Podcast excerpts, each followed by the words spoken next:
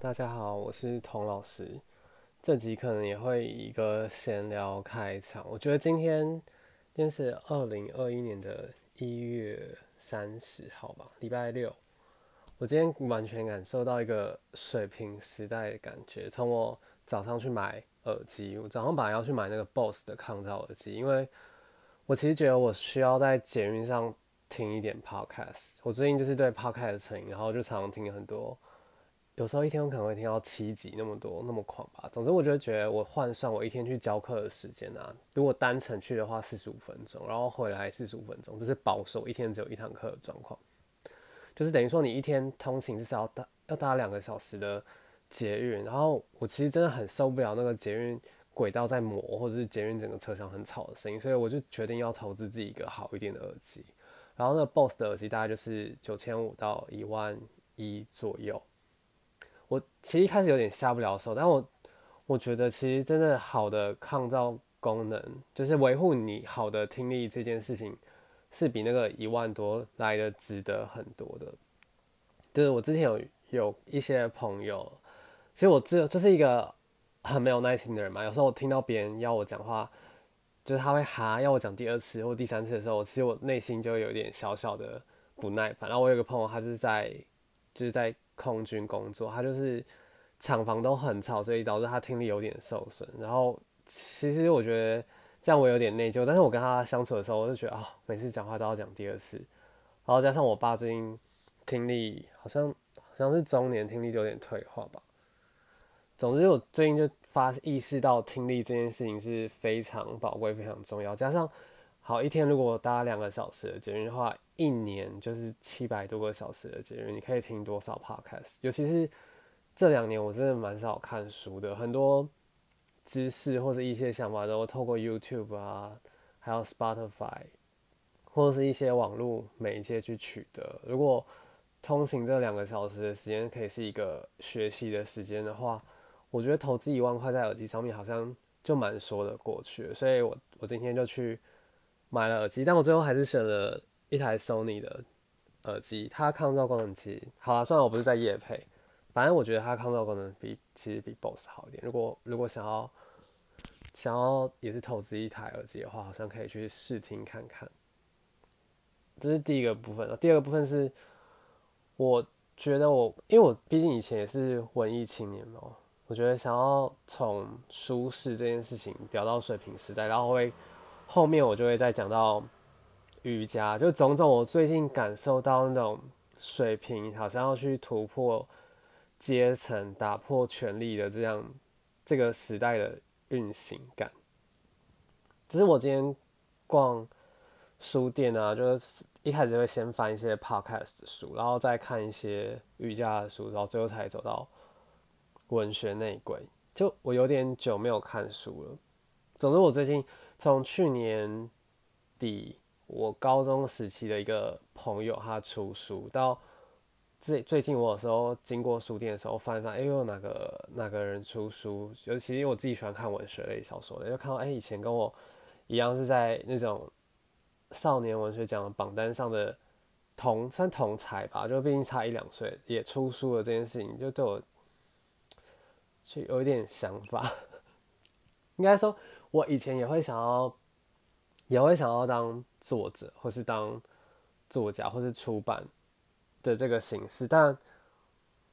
但我觉得十年前跟十年后这个出书的意义有点不太一样了。这个可能也要分两个领域去讨论。第一个是我比较公开领域，Facebook 发文；第二个领域是我 message 我朋友，第二层我私下的想法。我觉得对书展或者实体书这件事情啊。因为现在有太多太多 YouTube、Podcast、Twitter 的媒介在众声喧哗，而且其实就连我自己看 YouTube 看剧，我都会用那种二倍速看，我就变得很没有耐心。然后在这个之前，我是会常往返电影跟两厅院，就是我不觉得我文字比较少创作以后我就没有再创作，我只是不是以那个文字或是剧场的形式在创作。然后我我以前有一个。算是炮友，他是他是一个作家，我就那时候我就问他说为什么不出？他说出书很麻烦。那我就猜他背后的意思应该是说，他有什么话要讲，他其实发在粉丝专业就好了，流量还更高，而且互动又更加及时。实体上，实体的书在传播跟收益，或者是那种及时的互动性上面，都是没有网络的媒介高的。再说，而且实体书现在有很多，无论是有声书啊、电子书或是电子报，如果你真的想要用那种文字，然后长篇的形式贩卖，其实我觉得这些电子书、电子报、有声书都是比，就是成本上不用，既然不用纸本，也比较环保。再是创作上，你如果是实用的知识，你可以画成像这种声音档嘛，线上课 podcast。如果是感官的话，现在又有太多视觉上，就是有电影啊、剧场啊、YouTube 都更加及时，还有 Netflix。对于不是那么喜欢用文字吸收的人来说，这种视觉跟听觉的吸收就更容易入口，而且你对于视觉的，就是视力的负担比较小。加上你有时候看东西或是听 podcast，我自己也会加速去听，你可以更省时的去弄，而且你还不用带一个实体的重量。毕竟现在租房子或是你房房子的空间就寸土寸金，你还要再去打扫它或那么多空间的占据上，网络其实都是赢蛮多的。再是以创作者的角度来说，我觉得我就有点懒得去。打磨这些文字，我觉得近年来我是用身体跟 sex 在在创作，而且其实我以前是一开始最想要当然是走文字的创作，后来我有去戏剧系，然后再来是去舞蹈系，从戏剧转到舞蹈那个过程当中，我是觉得，因为身体这种东西，你越早开始练，获得的优势越大。那个优势指的是，嗯，无论是柔软度，或是表现性，或是体能、体力上面。都是，我觉得相较于文字创作，我目前还是有年轻的体力跟跟外形的 优势，所以我觉得我现阶段还是会以身体的创作优先于文字。加上我觉得文字的创作跟你自己的生活还是有一段隔阂。我觉得讲负面一点，那时候那时候我跟那个炮友的时候，我就他其实。我这样挖人家隐私好像不是很好，真我也没有要真的讲他他是谁或者怎样，总之就是，嗯，我一开始是受他的那种才华跟文字吸引，然后但实际上跟他相处以后，发现他会，这真的是人之常情，他会一次一次改稿嘛，然后改稿呃十次、二十次之后，就才发现哦，原来这些事情是那么经过雕琢，是跟他。本身，或是他最初的那个样子的差距那么大的时候，我开始对文学，或是文字，或是对于创作这件事情有一点，有有一点剥离的感觉，就是有点好像我已经跳脱了一个读者的角度去看他，而真正看到他的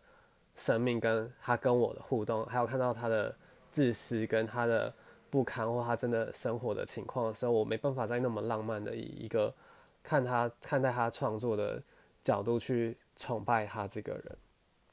那我觉得，我觉得身体的创作也更更加接近我的个性。我是比较实打实的那种在战场上创作的感觉，因为文字你可以经过那么多修饰，然后最后它就是文字。但是如果是身体的创作，它既然既是让我的健康的价值提高，然后在择偶的红利 上面就是。看起来怎样？那些东西都是可以更带得出去，而且更贴合我本人。相较于文字，我可能以后还是会想要文字创作，只是趁现在我身体跟年轻的时候，我都还是会觉得这比较是我的主战场。再是舒适视为这件事情，我觉得其实蛮打破阶级的。就像假如说是文学好了，文学奖你要怎么样会？怎么样可以得到出版的机会？第一个是你，你可能得过文学奖嘛，然后被文学杂志邀稿啊，或是副刊刊、副刊刊登，或是你投稿，你你有一点名气，是一个咖之后，可能才会被出版。但是我觉得文字上面，脸书也常有很多好文啊。如果你没有要赚取稿费，或者是跟文学圈取暖周旋的话，其实根本你就发发发布在网络上就好。而且是如果是以收益取向的话，有一个 podcast 叫科技导读，他们有出自己的电子报嘛？我不确定是每个月价值价格是多少，好像是几十块。那如果一千个人订或是多少人订的话，那个收益几万块比比起实体书来说好了，即使是很厉害的作者或是出版社，他都不可能一个月帮同一个作者每个月出书，然后一年出十二本书，就没有电子报是每个月每个月会员制那那样的收益来的稳定。再者就是你用网络的形式，你根本就可以绕过出版社啊、文学奖评审啊、书店那些。发布平台，他们要抽取你的利润，或是审核，或是把持资源的人，你可以更透过网络更直接的跟读者互动，而且还掌握了自己的麦克风，不用去借由一个他者、经纪人或者是一个编辑的角色。那我觉得内容无论是知识或者是文学，要画成实体书，就还有那种不公平的部分，包含是你要可能要是一个卡，还要被被审核，然后。其他的是还要透过，无论是美编啊，或是编辑，其他的多的人力支出。虽然我觉得作为一个读者还是会念旧，但是作为一个创作者，我觉得传统的实体的书这一块被网络挑战，反而是一件好事，或是被，或是是一件应该应该的事。我以前比较没有用这个角度看事情，是因为。我去年我以前高中的朋友出书，然后加上我我在前面讲，就过去跟我一起拿过文学奖的人出书，这些差不多跟我差不多年纪同一辈的人出书以后，然后实际跟他相处，才发现其舒适真的有它的艰难，就是那个收益上不是那么的稳定，即使你投补助一个短时间拿三十万，或是或是或是多少。我觉得以我的个性，我可能会会有点拉不下脸，或是不想要被，我不想要我的东西被被审核，然后有一个有一个机制是让我去去忧虑说，哎，我到底会不会拿到这个资格，或是到底会不会上？我我觉得我是蛮硬的，我是希望是可以透过自己的创作去决定，而不是透过一个他人的。审核，或是要跟一个圈有良好的互动才能糊口饭吃。我觉得我自己的个性就拉不下脸来。然后我以前是文艺青年的时候，当然会觉得说，哎，就是要就是要小众啊，就是要独立啊，或者是就是不要太太商业化。可是现在真的开始工作或者是什么，或是看到那个作家实际上的经济状况的时候，我又觉得。财气这件事情，跟你养活自己，或是你 promote 自己、宣传自己的能力这些来说，其实这几乎是相等重要的吧。就是一面心疼的同时，又觉得的确他要无论是实体书或是传想要走传统作家路的人都应该被挑战，要改要长大，或是看清现实。再回回来说，再回来说，为什么我要录 podcast 好了？其实。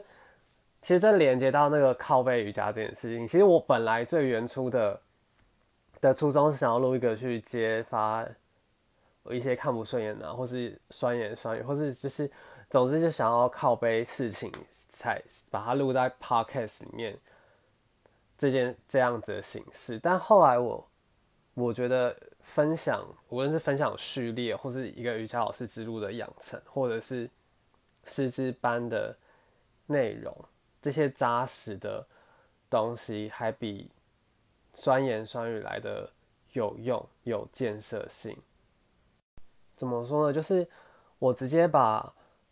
四日班老师可能会教的内容，或是我工作坊可能会教的内容，透过免费的形式直接发布出来的时候，当然会破坏这个市场，或是破坏这个行情嘛。那这背后的目的是，有时候我我以前可能会去虽然说啊。这样的人也去开工作坊，或者这样的什么也可以开成一个一个师资班。可是当我用一个我我觉得符合我标准或是更好的东西去免费试出的时候，才是真正的去破坏了对方。可是我也没有去用语言攻击他，反而是透过一个有建设性的东西、更好的东西拿出来破坏。我觉得这个长远的效果，或是造成改革的效果，都会比你去靠背别人劈腿啊，或是靠背哪个会馆又怎样来的更有建设性，或者对这整个产业来的有帮助很多。我觉得这有点像是好像自己长大的感觉吧，像像我最近也接受了一个一个会馆的邀约，然后去去教课。其实我以前很以前不是很喜欢，或者是不是很习惯很很商业化或者是有有争议的会馆。但是我觉得去以以前我会觉得说，你你如果去那边教课，你就是帮人家抬轿，就是就是帮他宣传。但我现在。反而不是那么的对立耶。我觉得去那边，就是因为去那边教课，你才有机会去改变什么吧，而不是永远就是分化。就是因为你去那边教课，进入了那种所谓对立面或是敌营，你才有机会去改变整个整个产业，或是去渗透或是改变对方的想法吧。这当然是有点浪漫化了。但说回录免费 podcast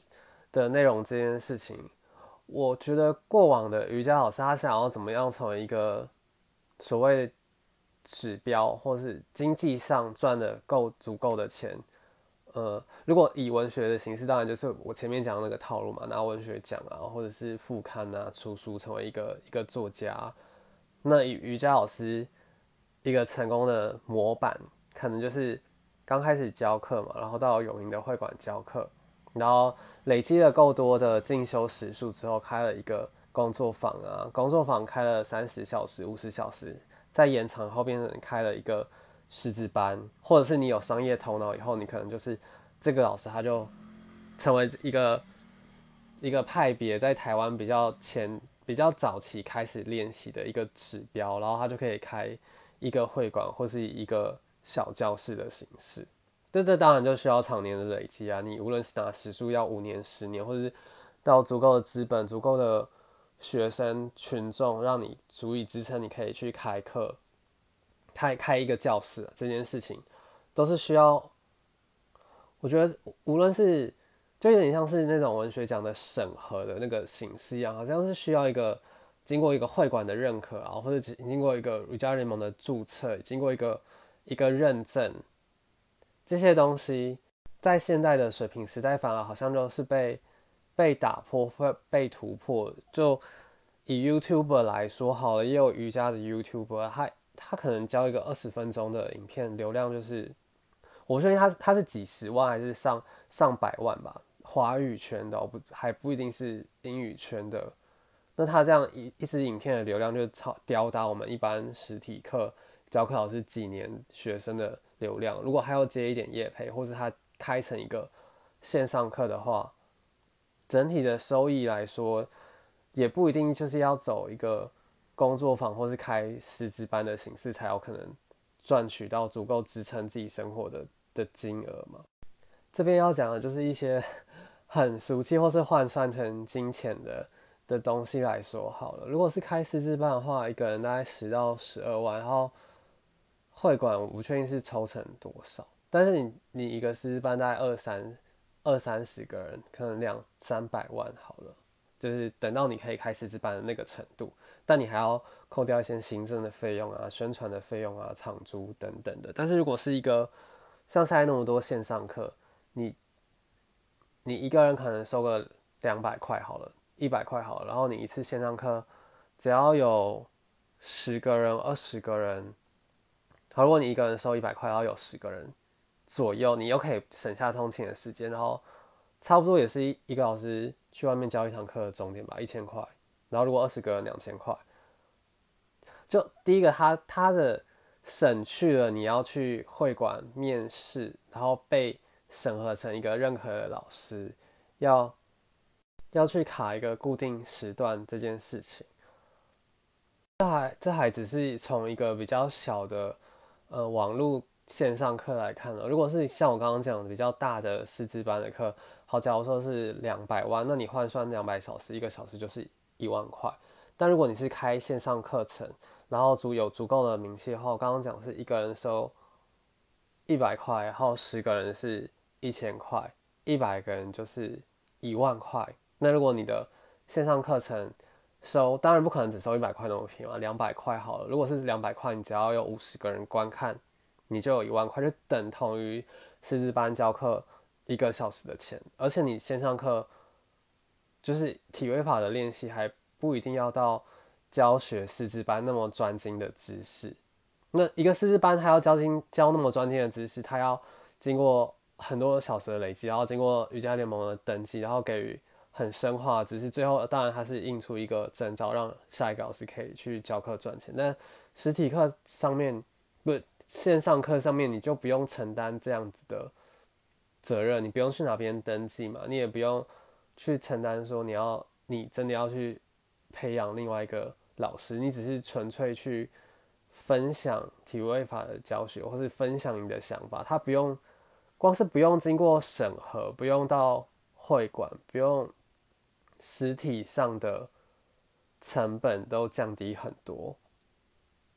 尤其是疫情以来，很多线上课都变得更加风行。虽然瑜伽都还是要经过身体或是调整，当然有上实体课的必要，但我觉得好像他找到了一个，就像水平时代找到一个一个破口，可以去打破那些阶级，或是把有把持资源，或是本来应该要按部就班走一个。怎么样路数的人，而是现在众生喧哗，你只要有想法，你就可以分享，而且可能真的有人会买单，还不一定要像以前那样通过层层审核，然后真的开一个实体的教室的形式，你才有机会把自己的理念传播出去。所以相较之下，我觉得现在这个时代的新的瑜伽老师有更多的可能性，不一定要走。以前那一种路数了，我觉得这个打破反而是用一种更加柔软的方式，无论是去一个对立面的会馆教课，或者是试出免费的瑜伽 podcast 的方式，就像瑜伽跟商业面，它不完全是全然对立的耶，因为我觉得要把自己活好，就是顾及自己的。面包，顾及自己能够生存的资本跟金钱这件事情，跟你乐于把这些知识分享出去，它不完全是对立的吧？毕竟你分享出去也应该要有所回馈，有所回报，你才可能支撑自己继续去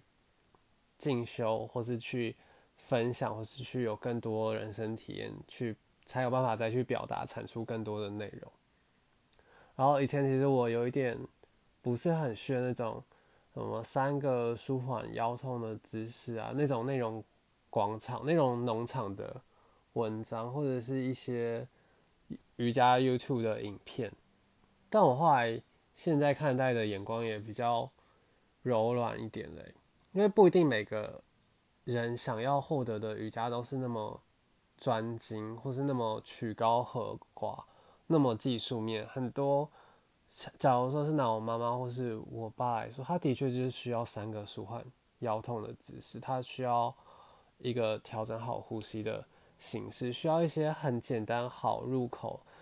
三分钟、五分钟、二十分钟的瑜伽，而不是一个一个小时、九十分钟、三个小时的曼达拉，也不是说三个小时的曼达拉才是瑜伽吧，五分钟的瑜伽能带给他一个舒缓腰痛的姿势，就可能造成他。人生的改变呢？嗯，我想今天就分享到这边，谢谢大家。